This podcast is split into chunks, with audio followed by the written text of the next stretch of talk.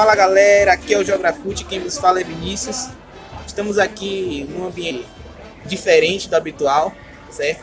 Dessa vez estamos marcando de forma presencial esse episódio aqui. Hoje vai ser um episódio do Bavi. E esse episódio do Bavi, hoje a gente vai falar das três rodadas que houve, tanto pro lado do Bahia, os últimos jogos do Bahia, que teve contra o Grêmio, que teve contra o Internacional, inclusive um, um jogo polêmico, marcado por uma marcação polêmica de arbitragem. Falar do estilo de jogo do Bahia também em relação às mudanças, o estilo reativo dele, certo? E em relação ao Vitória, a gente vai falar dos últimos três jogos que realmente foram lastimáveis, certo?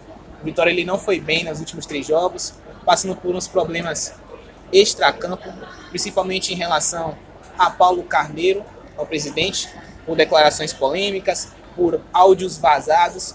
Tudo isso a gente vai comentar nesse episódio. Mas antes, mas antes de entrarmos nesses assuntos, vou aqui passar as nossas informações, o velho jabá de sempre, certo?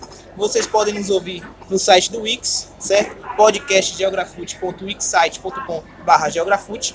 Lá você vai encontrar os outros episódios, tanto do futebol europeu, do futebol nacional e do próprio Bavi. Você vai encontrar um espaço também para colunas, certo? Tem um texto sobre o Liverpool, qual, são, qual é a projeção do Liverpool para a próxima temporada. Tem um texto sobre o Manchester United, semelhanças entre o time de Olé, Gunnar Solskjaer e o time de Sir Alex Ferguson. E tem um texto sobre o Corinthians, o DNA do Corinthians, a identidade do Corinthians, certo? Você também pode nos encontrar em outros, outras plataformas ou agregadores, como vocês queiram chamar. Estamos no Anchor, Cashbox e Google Podcasts, certo? Vocês também podem nos encontrar no Twitter. Nos dias de jogos que tem, tanto de seleção brasileira, que vai começar a Copa América, inclusive, de Bahia e de Vitória, rodada de brasileiro, nós estaremos lá interagindo com vocês. Enfim, vamos começar o, o nosso episódio, vamos entrar de vez no assunto e vamos é, falar um pouquinho aqui das duas equipes baianas. Hoje estou na companhia de Guilherme. Diga aí, Guilherme. E aí galera, tudo beleza? Estou na companhia de Felipe. Salve, salve galera! E hoje nós temos um convidado especial, certo? Hoje a gente trouxe um, um torcedor também do Vitória para me acompanhar no debate de hoje, certo? Balancear as coisas. Balancear as coisas, é. Hoje eu estou com o João Diniz. E aí, João, beleza? Boa, Vinícius, tudo bom? Olá, ouvintes. É, gostaria de agradecer primeiramente a oportunidade aqui a de falar do Geografute. É, falar do Vitória sempre é muito especial. E aí, vamos aí curtir o papo. Vamos, vamos sim. Então, já que falou do Vitória, vamos iniciar com, com a equipe baiana, com o Rubro Negro Baiano. E aí, João? Esse Vitória, a situação do nosso time tá complicadíssima, né? Vitória hoje é, termina essa fase pré-Copa América na última colocação da Série B, com uma vitória, um empate, seis derrotas, oito gols prós. Inclusive, não é o pior ataque do campeonato, achei isso é, curioso até, mas a defesa, ela não, digamos assim, não decepciona, digamos assim, ao contrário. É a pior defesa do campeonato disparada, né?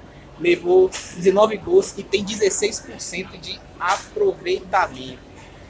E aí, o que, e esses últimos três jogos que houve do Vitória, né? Inclusive entre o Bragantino, o Sport e o Oeste, Vitória mostrou frágeis sinais defensivos. Não foi, foi, não foi isso, João? Diga aí. Esses sinais, essa fragilidade. Inicialmente, Vinícius, eu queria comentar que é, o sistema defensivo do Vitória, há um bom tempo, vem deixando a desejar. Sempre desde o ano passado até esse ano, o sistema defensivo do Vitória sempre apresentou falhas é, gravíssimas, seja individualmente, seja coletivamente. O sistema defensivo, se nós formos pararmos para analisar é, de uma forma fria, ele não tem linha de impedimento, ele não tem compactação, ele não tem espaçamento, to- ou seja, todas as possibilidades modernas de um sistema defensivo, o Vitória não abarca. Inclusive, o Vitória, nos últimos dois anos, tanto no ano de 2017 e 2018, ele praticava um futebol muito reativo. O Vitória do meio pra frente, nos, nos últimos anos de Série A, não era um time muito organizado do meio pra frente. Se preocupava bastante com a defesa, porque a defesa do Vitória era muito fragilizada e é, o plano de jogo era proteger a dupla, o miolo de zaga que era muito fraco. Ano passado, você, tinha, você falou do ano passado, tinha Canu, né? Canu e Juan Renato, outro Ramon. zagueiro Ramon também. grande Ramon. Grande A grande Ramon. Eu lembro de Juan Renato porque Juan Renato teve um jogo contra o Atlético Paranaense na Ilha da Baixada que o menino não tem um freio de mão puxado. Um cara enorme pra correr era terrível. E o Vitória, nesse ano, as coisas não se corrigiram, né? Vamos ter um retrospecto do Vitória hoje né, na, na defesa. Quais são os jogadores que foram do Vitória nessa defesa, que participaram?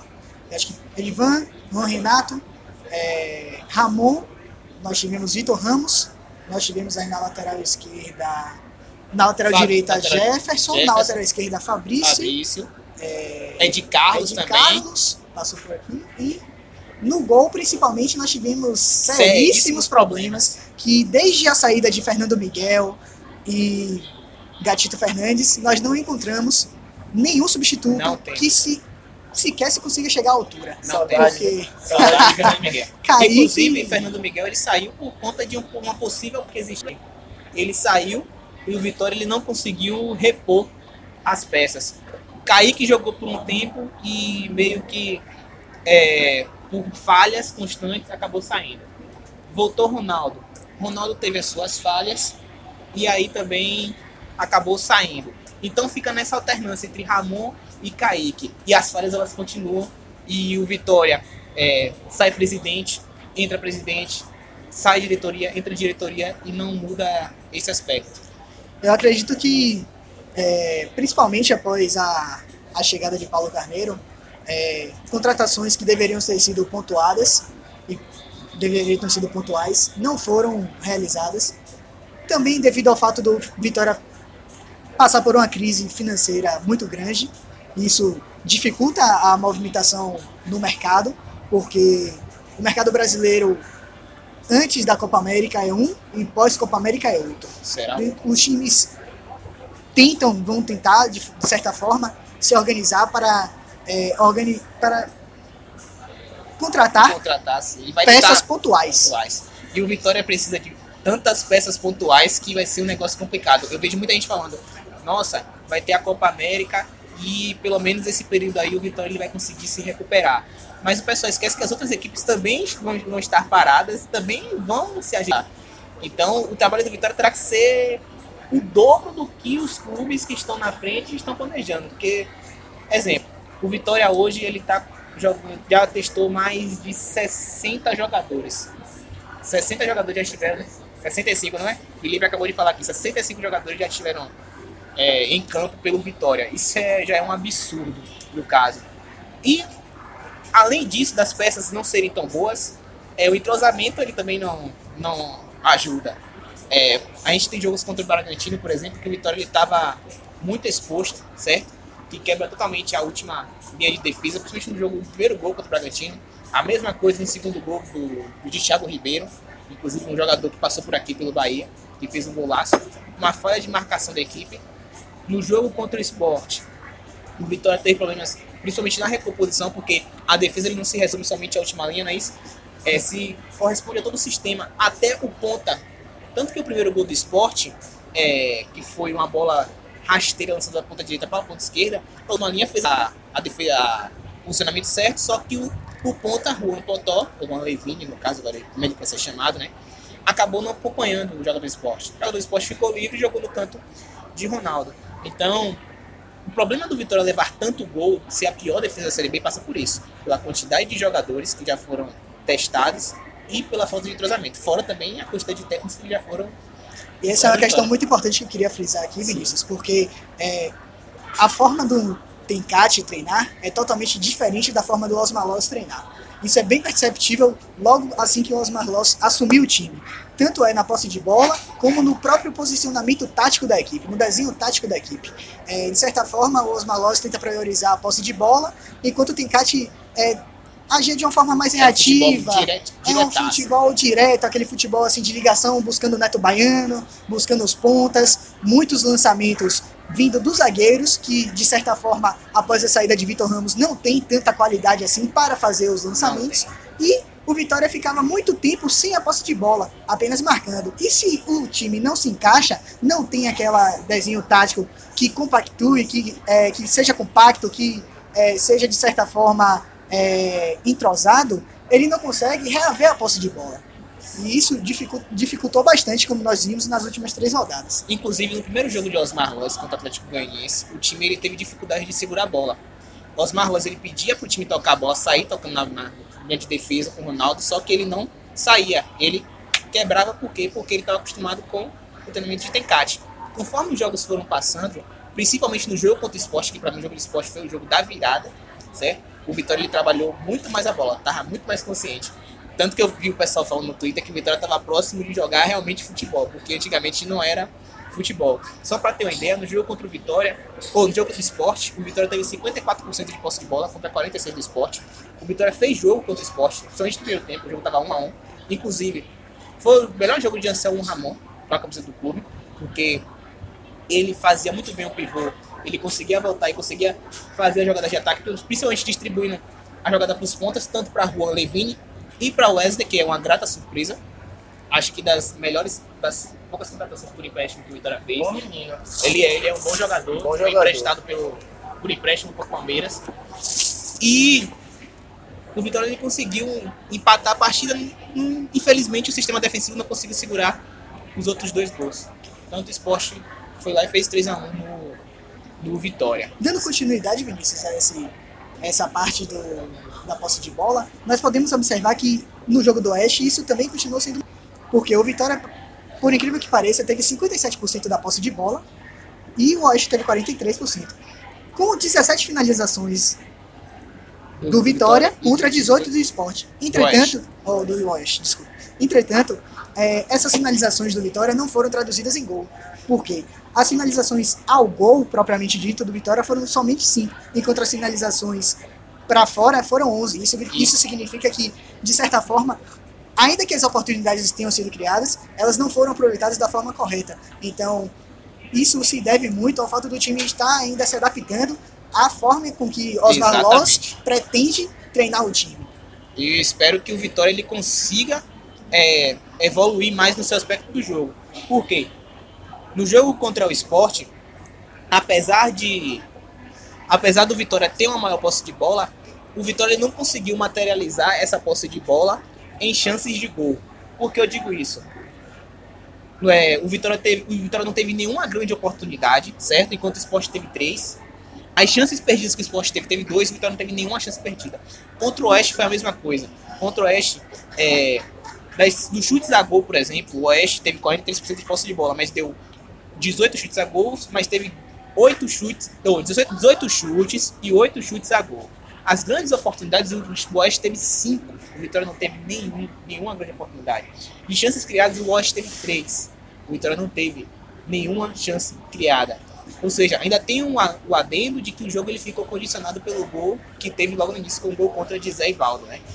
E aí a gente teve esse, esse, esse, esse quê, né? De aleatoriedade, como o próprio Tite gosta de falar, o Titês aqui, é, que meio que mascarou, dizendo assim, digamos, mascarou o jogo contra o Oeste. Apesar que eu acho que esse jogo contra o Oeste, é, o Oeste tirou o pé, e aí o Vitória ele conseguiu segundo tempo acalmar a situação. Mas quando o Oeste pressionou mais um pouco, foi lá e fez o segundo e Eu acho que isso, Vinícius, passa muito pela fragilidade mental com que os jogadores é, estão, estão sofrendo, né? Vem sofrendo, é, tanto por, pelo, pelo campo, tanto pelo extracampo também.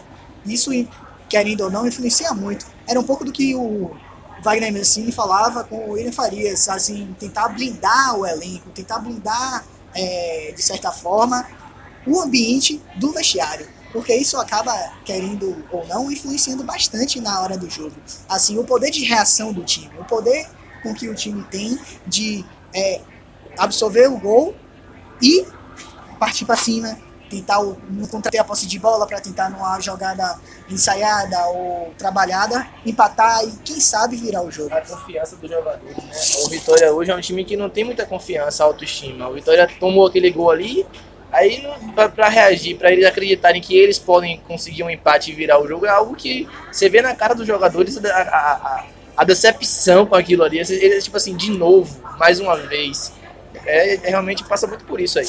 Inclusive, Guilherme, se você parar para observar, na maioria dos jogos em que o Vitória conseguiu sair na frente, ele ou tomou o empate ou cedeu a vira- a virada. Isso significa que, ainda que o Vitória tenha a capacidade de fazer os gols, como o Vinícius bem observou, oito gols é, no campeonato, ainda que ele consiga fazer os gols, ele não consegue manter o resultado. Isso se dá muito pela fragilidade mental da equipe. O, o coletivo, para mim, se parece um pouco fragilizado nesse aspecto. O Vitória ele sofreu muitas viradas nessa Série B.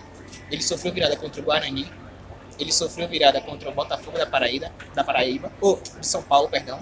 Sofreu virada contra o São Bento, certo? Foram três partidas que o Vitória já sofreu virada. E, inclusive, cedeu um empate extremamente importante para o Atlético Goianiense, que sim. é um concorrente, teoricamente, direto É, ó, às pretensões. as pretensões do Vitória, né? Eu, inclusive, você falou dessa fragilidade tanto dentro e fora de campo. E fora de campo, a, a situação parece que ela não se. ainda está meio que conturbada, meio que turbulenta ainda. É, nessa última semana houve. teve áudios vazados do presidente do Vitória reclamando da forma física dos jogadores do Vitória. Falou de vários jogadores, inclusive jogadores que ele próprio trouxe por empréstimo em definitivo. Falou de Felipe G2, falou de Zé Ivaldo, falou de Rodrigo Andrade, inclusive, que, segundo alguns veículos de imprensa, foi o autor do, do, do áudio vazado. Inclusive, falou de Neto Baiano, que ele mesmo resolveu renovar, o Renovar. contrato. Verdade, ele mesmo resolveu renovar o contrato. Falou de outros jogadores também. Ele falou de Maciel, certo? Inclusive, Maciel me enganou. Confesso que naquele jogo do Atlético Goianiense eu fiquei com a impressão de que Marcel viria para resolver os problemas. E aí, realmente, assim, tanto pela forma com que ele é, tocava a bola, pela sua lucidez demonstrada em certos momentos do jogo, assim, você conseguia ver que, de certa forma, ele trabalhava a bola de uma forma mais calma, mais com, a- com o que o técnico gostaria de, de ter sido feito. Exatamente. E esse áudio vazado acabou que gerando uma insatisfação por parte do elenco, segundo alguns veículos aqui da Bahia. É, e depois ele gravou um outro áudio dizendo que estava tudo certo, estava tudo bem. Teve um áudio antes que ele disse que o- a forma física dos jogadores do Vitória estava padrão europeu. E aí depois veio esse áudio, ele reclamando da forma física, meio que contraditório. É, ele está um pouco, na minha opinião, pelo Carneiro está um pouco perdido em relação ao que, tá, que ele quer almejar. E agora, agora o elenco do Vitória não vai ter folga, eu acho, na, na- no São João, né? Não, não vai ter folga. Não, vai ter folga pro São João. Isso implica algumas coisas também na, na cabeça dos jogadores, talvez. Né? Exatamente. É, que seria um mês de folga por parte dos jogadores, ele resolveu abolir essa folga e o Vitória vai treinar. Enfim, acho que umas decisões meio que equivocadas por parte do Paulo Carneiro. Equivocadas não seria o termo correto, mas polêmicas. É, controversas, melhor dizendo. É, Osmar Lois, por exemplo, a contratação de Osmar Lois, nada contra o profissional Osmar Lois. Inclusive, eu tô até gostando das mudanças que ele tá tentando colocar na equipe, tá tentando colocar, fazer com que a equipe jogue mais com a bola, coloque a bola no chão, tente trabalhar mais as jogadas, mas ele não, digamos, ele não trouxe. É, Osmar Lois não seria o cara correto para a atual situação do Vitória, certo? Porque Osmar Lois ele não tem uma carreira tão boa assim para você trazer pro Vitória. Ele teve um, momento antes no Guarani e o Guarani passou por vários jogos sem vencer, certo? E, sinceramente, o Vitória vai ter que remar e remar muito. Outra coisa que teve com o PC, aí o que foi que PC na última partida aqui, parece que xingaram ele. Aparentemente circula em diversos veículos é, sociais, é, das redes sociais, um vídeo em que um torcedor, autor da gravação, muito provavelmente, entra em embate com o presidente Paulo Carneiro. É- Na- acre- no vídeo, o torcedor fala que o, o- o Paulo Carneiro xingou ele, e aí o torcedor retribuiu. E assim, isso demonstra, de certa forma, a insatisfação com que o torcedor vive com aquela falsa esperança de que nos foi dada. De certa forma, foi passado a maioria da parte da, da torcida é, uma falsa esperança de que talvez Paulo Carneiro conseguisse resolver os problemas. E isso, de certa forma, é, mexe com o psicológico do torcedor. E Tanto ele- foi que nós tivemos uma das maiores é, associações Sim. do Vitória nos últimos Uma tempos. associação- associação em é, antes que eu duvido bastante. Não, sinceramente, Sim, isso não me recordo de ter algo desse tipo no Vitória. e sem necessitar de um programa de, de marketing, né? De, um, de, Exatamente. de propaganda, nada. Só o, o simples fato da- dele ser eleito fez essa associação em, em massa. O último, o último pico de associação do Vitória deve ter sido na, naquela campanha de quinto colocado. Sim, sim, sim. Acho que o último pico Em foi- 2013. Em 2013. De E, cer- vai, fala. de certa forma, o marketing do Vitória peca muito nesse aspecto, porque desde as gestões anteriores foi se tentado uma profissionalização do marketing, entretanto, na minha opinião, sem sucesso, pois todas as todas as vezes, para quem é assíduo do Barradão, para quem convive com Vitória no dia a dia, que vai aos jogos, não há uma não há um retorno efetivo do marketing da aproximação do torcedor para com o clube. Algo totalmente diferente que o Bahia propõe. Inclusive, isso foi frisado pelo próprio Paulo Carneiro em uma oportunidade em que o mesmo relatou que o Vitória não é um clube popular. É, isso aí foi uma das falas mais lamentáveis que eu já vi de um dirigente de futebol, negando a própria é, Torcida, composição da torcida, né? Isso é uma fala realmente lamentável. Mas o que você espera de Paulo Carneiro agora nessa parada da Copa América? Sinceramente, Vinícius, eu espero que Paulo Carneiro faça contratações pontuais. Ele. Tudo bem que nós conseguimos entender que o elenco do Vitória não é um elenco qualificado, muito pelo contrário. É, consegue observar-se que é, há muitas peças que recorrentemente. Então, isso é um, um aspecto gritante, isso é um aspecto muito preocupante, mas que ainda há setores que nós temos uma defasagem enorme de é, jogadores com um mínimo de qualidade técnica Com certeza. razoável. A defesa. A defesa, as laterais As do Vitória laterais. são in- inexistentes. são- Inclusive agora nós temos um problema na, na ponta direita. Que Juan, Levine Juan Levine se lesionou, se lesionou. tá fora da temporada. É uma notícia triste, porque o substituto de Juan Levine é o Ítalo. Esse Ítalo é da onde mesmo? Foi um, um jogador que fez a gente passar muita raiva aqui no Bahia. Muito fraco, muito fraco É o mesmo. Ítalo Melo, né? Ítalo Melo. É aquele. Ele podia ter feito aí curso técnico do Senai, do governo do estado. Mas para ser jogador de futebol realmente não, não tem como. Agora, agora, sinceramente, vocês acham que. Vocês acham que o, o Vitória vai contratar? Porque o Vitória reformulou o elenco todo já. Eu ia até perguntar a vocês isso, né? Como o Vinícius falou, foram 65 jogadores né, no É. elenco profissional. E, e hoje, e hoje o 11 inicial do Vitória é diferente do 11 inicial do Baiano. É, tirando o goleiro, Van, Everton Senna, Zé Ivaldo, é, Maciel, Gabriel Bispo, Juan, todo mundo, Juan Potó, é, Ru- Rui vai sair para entrar o G2, na verdade, Inclusive, Anselmo é. Ramon, então todo mundo é diferente. É um elenco inteiro totalmente diferente. Então vão haver mais contratações pontuais? Eu, Eu acho estranho. Eu acredito que é, o Vitória ainda tem alguns jogadores a pedir por empréstimo por algumas transações efetuadas com o Palmeiras. É, não sei se vocês acompanharam, mas houve algumas transações de alguns jogadores da base em que o Vitória ainda tem, se eu não me engano, dois ou três jogadores Luan. do Palmeiras, exato, devido à transação com o Luan. É, então, a questão é, quais são esses jogadores que vão vir? Gustavo Scarpa.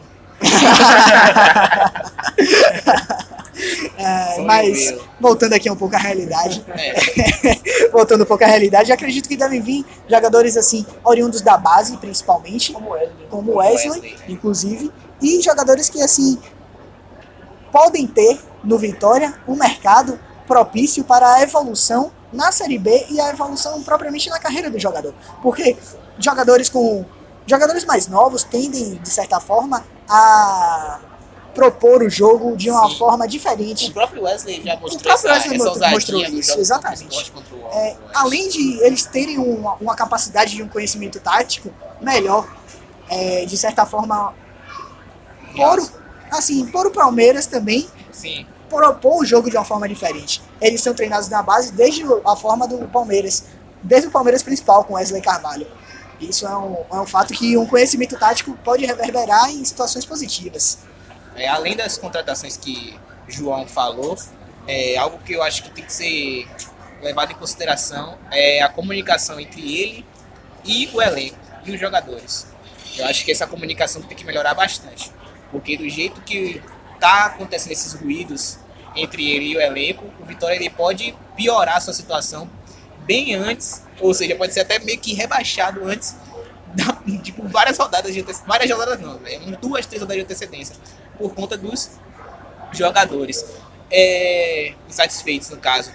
O Vitória também, inclusive, acho que ele tem que contratar um cara que intermedie essa comunicação entre ele e os jogadores, porque do jeito que tá indo não, não vai dar bom, não vai, não, vai, não vai ser nada legal. É algo que ele tem que rever. E as contratações pontuais que você mesmo já falou. De fato, agora é um pouco a hora de arrumar a casinha e centrar, de certa forma, o clube. É, você falou em arrumar a casinha, arrumar a casinha também diminuir a questão das polêmicas, né? Evitar esses áudios vazados aí, né? Isso não pode acontecer no time profissional como o Vitória. Então, esses 30 dias aí de, pa- de parada para a Copa América, o Vitória ele precisa parar, sentar, organizar tudo direitinho para quem sabe melhorar no segundo semestre e fazer uma série B para que ele fique, né, na, pelo menos na metade da tabela. Porque convenhamos, o Vitória hoje ele não tem time para subir para a Série A. Inclusive, Vinícius, um dado assim muito importante é que times que fizeram a pontuação do Vitória só conseguiram subir. Só, recapitulando, somente dois times que fizeram a pontuação do Vitória até agora nessa rodada conseguiram subir. Olha só, esse dado aí é importantíssimo e preocupante. Importante preocupante. preocupante. Então, Vitória tem que, o torcedor do Vitória tem que ter pé no chão, porque a meta do Vitória hoje é permanecer na Série B, certo? Concluindo agora o Vitória, o Rubro Negro Baiano, nós vamos agora para o Esquadrão de Aço, Tricolor Baiano. Vamos falar um pouquinho agora do Bahia.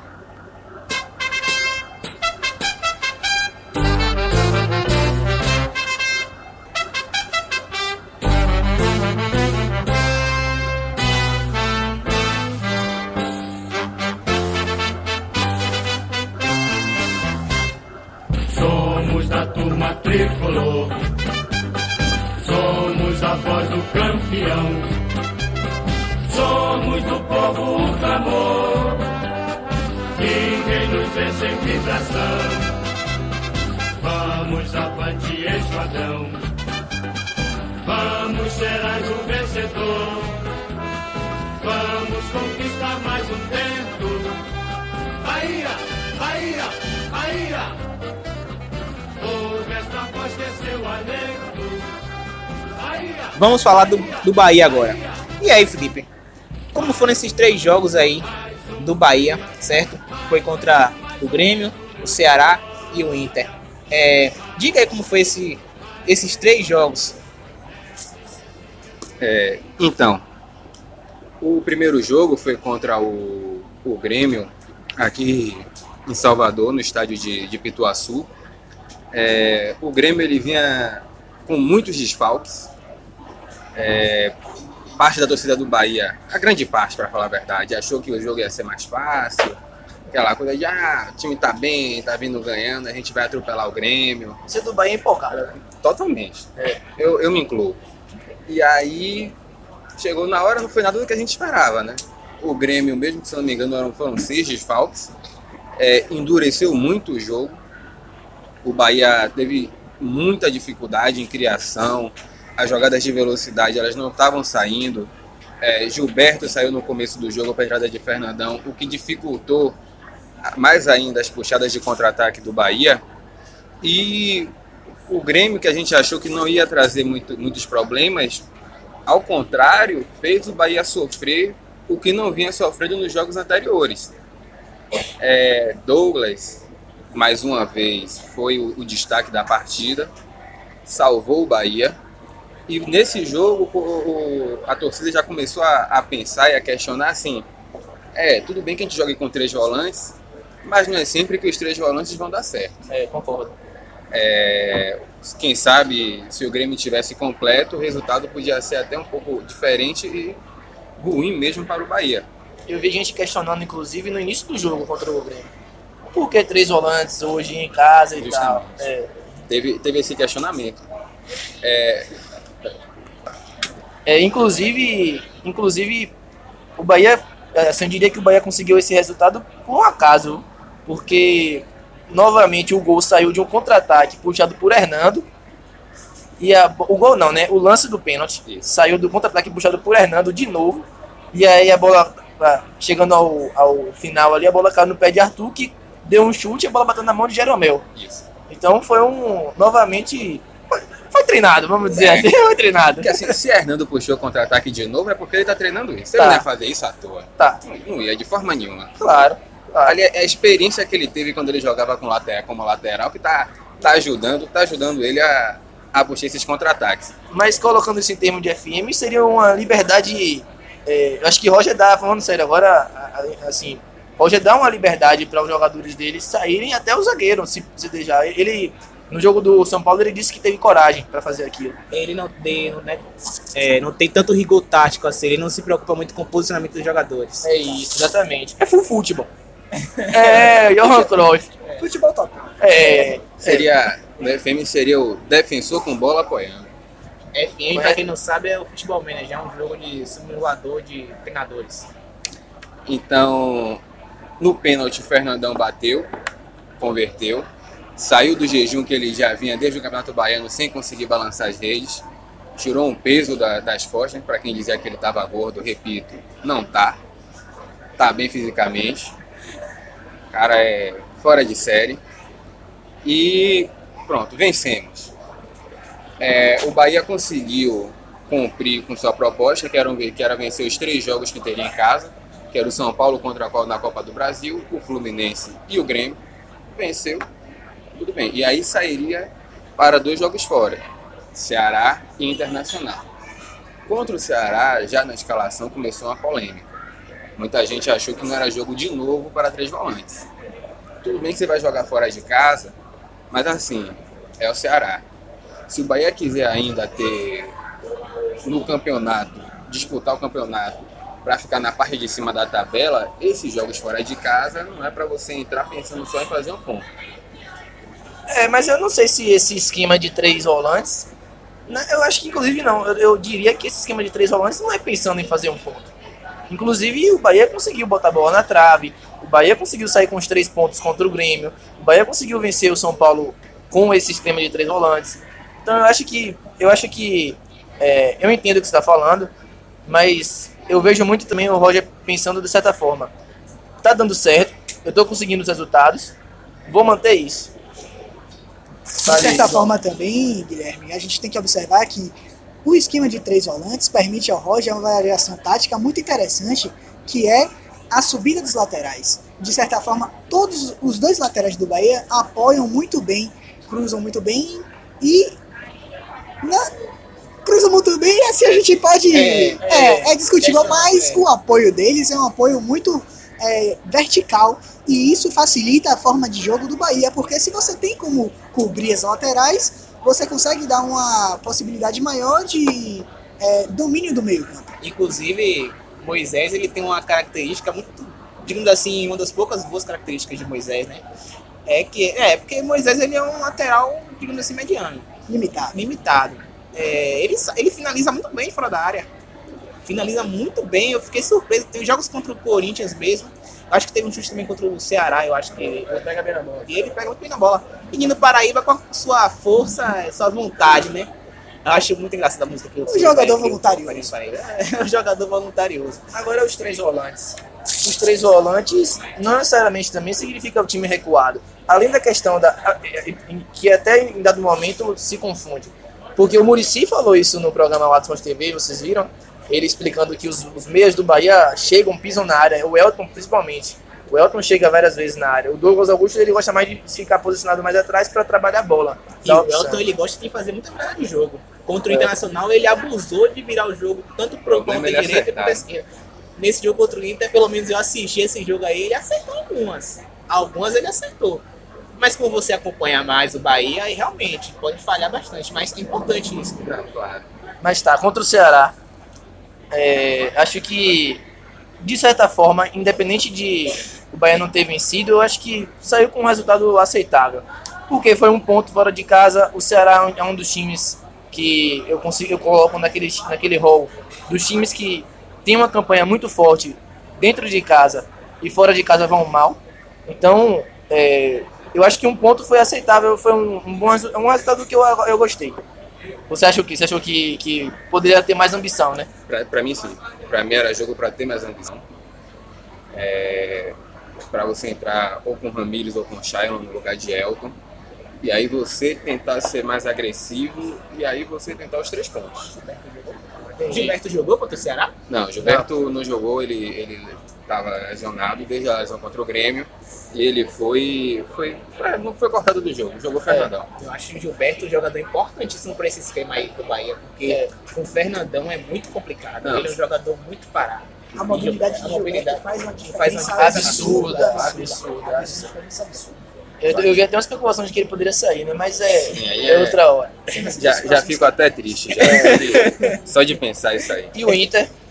Sim, contra o Inter o jogo já, já começou problemático, porque contra o Ceará o Bahia teve perdeu vários jogadores, perdeu o Gregory, que para mim é o principal jogador do time, por suspensão, perdeu o Arthur, que é Motorzinho. o motorzinho do time também por suspensão, o Hernando acabou se lesionando e o Gilberto já, já, vinha, já vinha sem jogar. Então o Bahia foi jogar em, em Porto Alegre com um time totalmente remendado.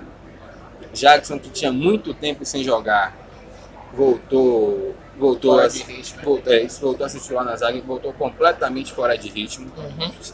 Dava medo ver Jackson jogando. É, Era um assustador. É, Flávio também, que tinha muito tempo sem ser titular, entrou, como, entrou no time, mas ao meu ver não comprometeu. E no ataque que foi, foram as grandes mudanças do time, porque Ramires, que acostumado a jogar como meia central ou segundo volante, foi jogar de ponta esquerda e ali realmente ele não teve um bom, um bom desempenho. Que ele, ele jogou nessas posições com o Anderson ano Ano passado. passado. Inclusive no Bavi ele jogou de É, esquerda. Agora, abre aspas, é um ponta que puxa muito pro meia lateral também, né? É. Pelas características dele. Ou ele centraliza muito, ou ele puxa muito como meia lateral, marcando até lá, lá embaixo. E, e nesse ponto aí que você falou de que ele centraliza muito, é também o que aconteceu com com o Arthur Kaique.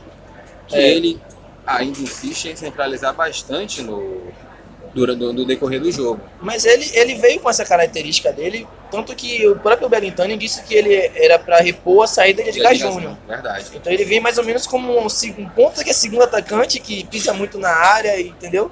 Mas aí aconteceu que nesse jogo o Bahia ficou sem, sem muita saída pelas laterais, pelas pontas. Ficou, ficou sem muita velocidade também. Justamente. Mas eu sem muita velocidade eu já esperava. Inclusive eu não entendi a escolha de, Ro- de, de Roger de colocar Ramires como ponta esquerda, tendo o Rogério no banco. Porque se você joga como. Você pode questionar Eu entendi. A que, é, que é Rogério. É, a qualidade de pode Rogério. questionar que é Rogério. Saudades, Rogério. Saudades. No Vitória cairia com nove. Hoje, hoje sim. Qualquer um do ataque do Bahia no Vitória cairia como água, na verdade. Alô, Hoje- Belintani. Se é isso, você, poderia, você pode questionar que é Rogério, mas se você jogar com velocidade, melhor Rogério da ponta esquerda do que Ramires. Mudou, mudou, ele não mudou a, o esquema tático do time, a, a lógica do o posicionamento dos jogadores, ele não mudou, né? Ele colo- colocou com três volantes, com dois pontas, um centroavante, mas ele mudou as características totalmente dos jogadores.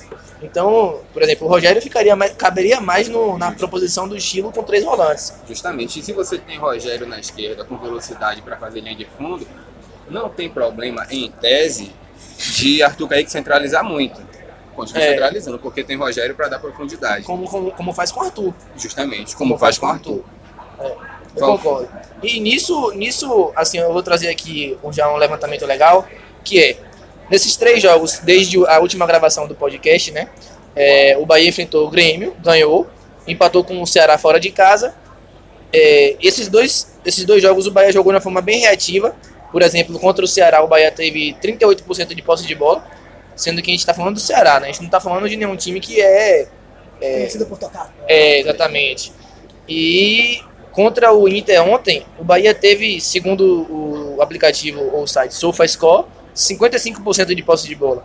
E a gente acabou tendo um resultado totalmente controverso, né, de 3 a 1 Claro, a gente traz a, a levanta a polêmica aqui do VAR, que prejudicou muito o Bahia, que eu acho que o Bahia estava melhor no momento do VAR, do, que, que houve o gol do, do, do Lindoso, né, do Inter.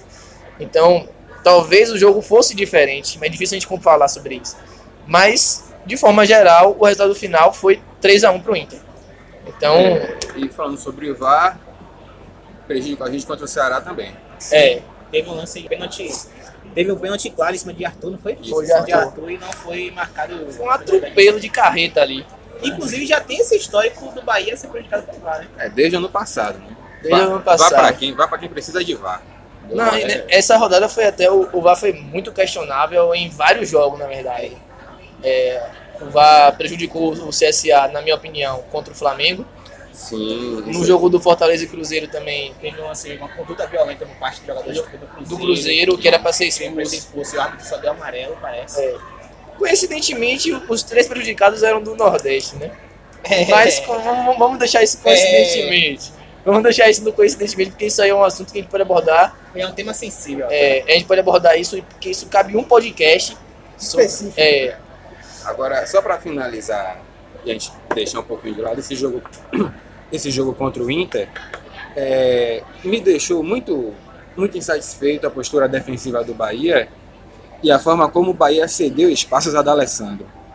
Eu não sei se o Bahia achou que porque ele era já um coroa, que ele não ia... A natureza marca, né? É, a natureza amarga. Eles estão esquecendo que é da Alessandro. Entendeu? O da cara é acabou com o jogo.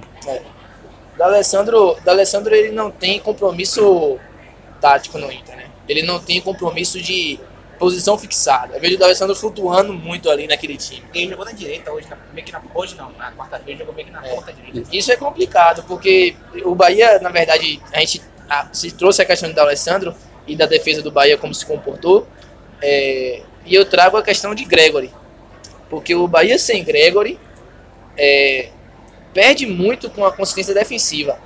Perde muito em tudo, na verdade. Se a gente analisar o início do ano do Bahia, eu atribuo o principal item do início do ano do Bahia ter sido ruim também, a falta de Gregory no time. Então, hoje eu acho que o Bahia tem uma certa Gregory dependência.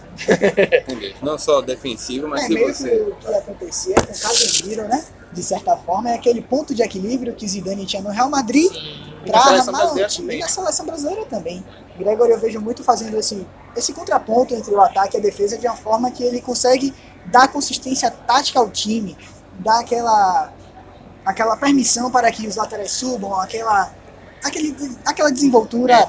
Apesar de ser um jogador mais faltoso no último Campeonato Brasileiro e nesse também eu acho que ele é um dos mais faltosos. Ele Antes ele já melhorou. evoluiu, então ele já evoluiu. É um É um dos dos jogadores que mais mais desarma. Foi o mais que roubou, mais roubou bola Roubou bola, ele é um jogador Ele é o que mais roubou bola no campeonato passado e já é líder nesse Nesse. quesito nesse ano. É, eu acho que é uma- ele é uma liderança também técnica no Bahia. Seria o Márcio Araújo com o Grito? Marcelo, Eu acho o Gregory mais jogador que o Márcio Araújo, pelo amor de Deus. Você chegou a ser ofensivo. vai ter volta, vai, Vai ter ter volta, volta. vai ter volta. É, mas a- além da, da- como vocês falaram, a, a saída de bola de Gregory é mais qualificada. Ele vê melhor que Elton, ele consegue acertar umas giradas de bola e uns Sim. lançamentos que são importantes porque são um desafogo, ele lança para os pontas e para os laterais, os caras conseguem chegar lá na frente com mais tranquilidade. Então, sim, gente tem uma Gregory dependência, Quando a bola chegar nele, ela, ela não se perde. justamente, não É, se perde. é tratada com muito amor e carinho. É. Agora vamos falar do, do sorteio da Copa do Brasil para o Bahia, né? Justamente. O Bahia no sorteio vai enfrentar o Grêmio.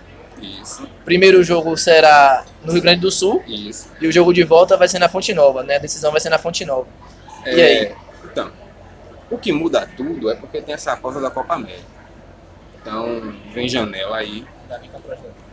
O Grêmio provavelmente vai perder seu principal jogador hoje, Cebolinha que é o Everton Cebolinha, está sendo especulado aí no Milan. no Milan, Apesar forte de ter sido reforçado, pra mim, de uma forma boa, com o Diego Tardelli. Sim. Diego Tardelli, é, Diego Tardelli foi um jogador que Chega pra agregar, é, tem Mas tem- bagagem. Tem notícia de que ele tá. Tem uma notícia de que ele tá um pouco insatisfeito lá no Rio Grande do Sul. Como é que você não- fica insatisfeito ganhando um milhão por mês? Não sei se é. Ah, mas um milhão por um milhão, ele devia ganhar mais do que isso na China. Ah, sim. Sim, claro. E aí ele veio pra cá provavelmente pensando o quê? Que ia ser titular. Quando ele saiu foi quando ele foi campeão da, da Liberta com o Galo, foi mais ou menos isso? Foi, isso. Então a gente vai pensar que ia voltar com o mesmo prestígio, talvez. Não, mas assim, você volta com o mesmo prestígio, Jogando na joga, China. volta. Se você mostrar em campo. Você entende o, o que, eu- o que eu acho? Por É, exemplo, ele tá até bem firme fisicamente e tal. é, mas dentro de campo ele não mostrou ainda que, que é o mesmo O Diego Tardelli, que a né? gente esperava. É. Decisivo. Então, assim, como aí, o- se especula que o Grêmio vai, vai, vai vender o Everton aí por 40 milhões de euros. Pouco mais de 160 milhões de reais. Não sei quanto de quanto disso vai ficar pro Grêmio, mas assim, vai ser um time que vai ter condições de se reforçar nessa pausa. Tem um treinador bom, que já conquistou coisas e todo mundo sabe que ele tem potencial sim, tem como consertar esse time. Já tá se acertando, Já está se acertando, porque o Grêmio estava na zona de rebaixamento Tava na zona de abaixamento, tá agora agora. já está na 11 posição, tá, tá evoluindo. É. Então, a pausa para a Copa América muda tudo. Muda tudo. Realmente, se o jogo fosse agora, quarta-feira, na próxima quarta e na outra quarta, eu acho que dava para o Bahia, dava para sonhar assim que o Bahia ia se classificar. Mas como tem a pausa para a Copa América, Não podemos esquecer que o Grêmio em competições de mata-mata é, É um muito time forte. considerado copeiro. Inclusive, o Grêmio, em determinadas temporadas, priorizou competições mata-mata em detrimento do brasileiro, né? Mas o que pode fazer a total diferença para o Bahia é o fator casa. Sabemos em que na. Fonte Nova o Bahia Tá é muito forte esse ano. muito bem e que com o apoio da torcida pode aí de certa forma é, reverter o quadro se sair em defasagem no primeiro jogo ou quem sabe se Confirmar, como confirmar a classificação como aconteceu com o São Paulo. eu, eu ia chegar nesse ponto. O Bahia fazendo um jogo bom lá no Rio Grande do Sul, aceitando até perder por um gol de diferença, que a gente não vai ser aqui maluco de dizer que o Bahia ah, vai ganhar lá. Vai dar 3 a 0. Entendeu? Perdendo até por um gol de diferença, aqui na Arena Fonte Nova, a torcida pode sim fazer a diferença. E aqui, é- por que eu digo isso? Porque a gente sabe aqui que a torcida do Bahia, ela, em jogo decisivo, acompanha o time diante do time entrar em campo. Faz, faz essas famosas recepções, bota o jogador no meio da torcida já para entrar no espírito do A ladeira jogo. da fonte já virou já um lugar, um espaço assim. já- Justamente, já é o- Já, é. pão tricolor. É, já tá Então, todo o, o, se o o jogador de cada já fica já fica motivado e eu espero que isso assuste quem vem de fora né? já fique ali se sentindo um pouco desprotegido entendeu? É, então acho que dito isso, acho que a gente pode já falou já bastante do Bahia, a gente já concluiu o que a gente tem para falar do Bahia é, desde a última gravação do último episódio, né? É, e para manter assim uma rivalidade amistosa, né? A gente pode ver aqui na- nas vestimentas o momento atual do clube, né? Os dois torcedores do Bahia vestindo o manto, a carata é, a caráter, e os torcedores do Vitória com a roupa qualquer Qual- se escondendo aleatória, né? Então a gente vai trazer aqui dois momentos legais, que é o primeiro, lá falei. Só pra defesa aqui da- do pé do cara aqui, velho. O cara tá vindo do trabalho, então não tinha como vir com a camisa do Vitória. E a sua, e a sua Estou camisa? todo empacotado. Na minha, minha camisa tá suja. você veio de Barcelona pra cá É, tá triste, tá Tá, triste. tá todo triste de qualquer forma. Mas eu vou, eu vou fazer uma previsão. Eu acho que o, o Vitória daqui pra, pra frente vai, vai ter um- uma melhora, porque vocês vão ficar aí um mês invicto, né? Ah, assim, inclusive um dado, inclusive um dado que eu esqueci de falar, o Vitória só venceu quatro partidas na temporada. É, eu trago aqui. últimos- De 27 jogos, o Vitória só venceu quatro. Você Eu, falou? eu, trago, eu trago, trouxe no primeiro episódio, É trouxe no segundo episódio. alguma, ins- alguma No- aspiração na inclusive E foram vi- três vitórias no Baiano só. aí. é, levando ampliando esse esse lapso temporal aí nos últimos 13 meses se não me engano são 12 vitórias Legal. Agora um poema. Sim, a Geografute também é cultura. Pausou para a Copa América. Lá em Canabrava tá uma baderna. A torcida do vice chora porque vão continuar na lanterna. Até o final da Série B. Sem, co- sem comentários. comentários, Nada a declarar. O campeonato nem acabou ainda e já estão já tá decretando já o que rebaixamento ele- do Que Vitória. ele espera que o Vitória melhore. Eu espero que não. Gostaria de dizer aqui aquele dito popular, o primeiro humilha dos pintos, entretanto, acredito que não é dessa vez. Primeiro, segundo, terceiro, até o oitavo milho aí tá sendo. Então foi isso, galera. É, nós concluímos o episódio do Bavi, falamos das últimas três rodadas, tanto da Série A e da Série B, jogados pela dupla Bavi. É, no próximo episódio do Bavi, pessoal, vai ter uma pausa também, né? Graças à Copa América, nós só vamos voltar lá pro final de julho, certo? Vamos falar um pouquinho do que houve nessa pausa e os principais jogos. O Bahia na Copa do Brasil, inclusive, e o Vitória, ver se realmente se recuperou nesse tempo aí de preparação na Copa América. E com isso a gente nos despedimos por aqui. Valeu, galera. Fui. Grande abraço a todos, agradeço a participação mais uma vez, agradeço aos ouvintes e vamos, vamos ver se a gente consegue reverter essa situação. Vamos lá, vamos lá. Valeu, galera. Um abraço. tchau, tchau. Fui.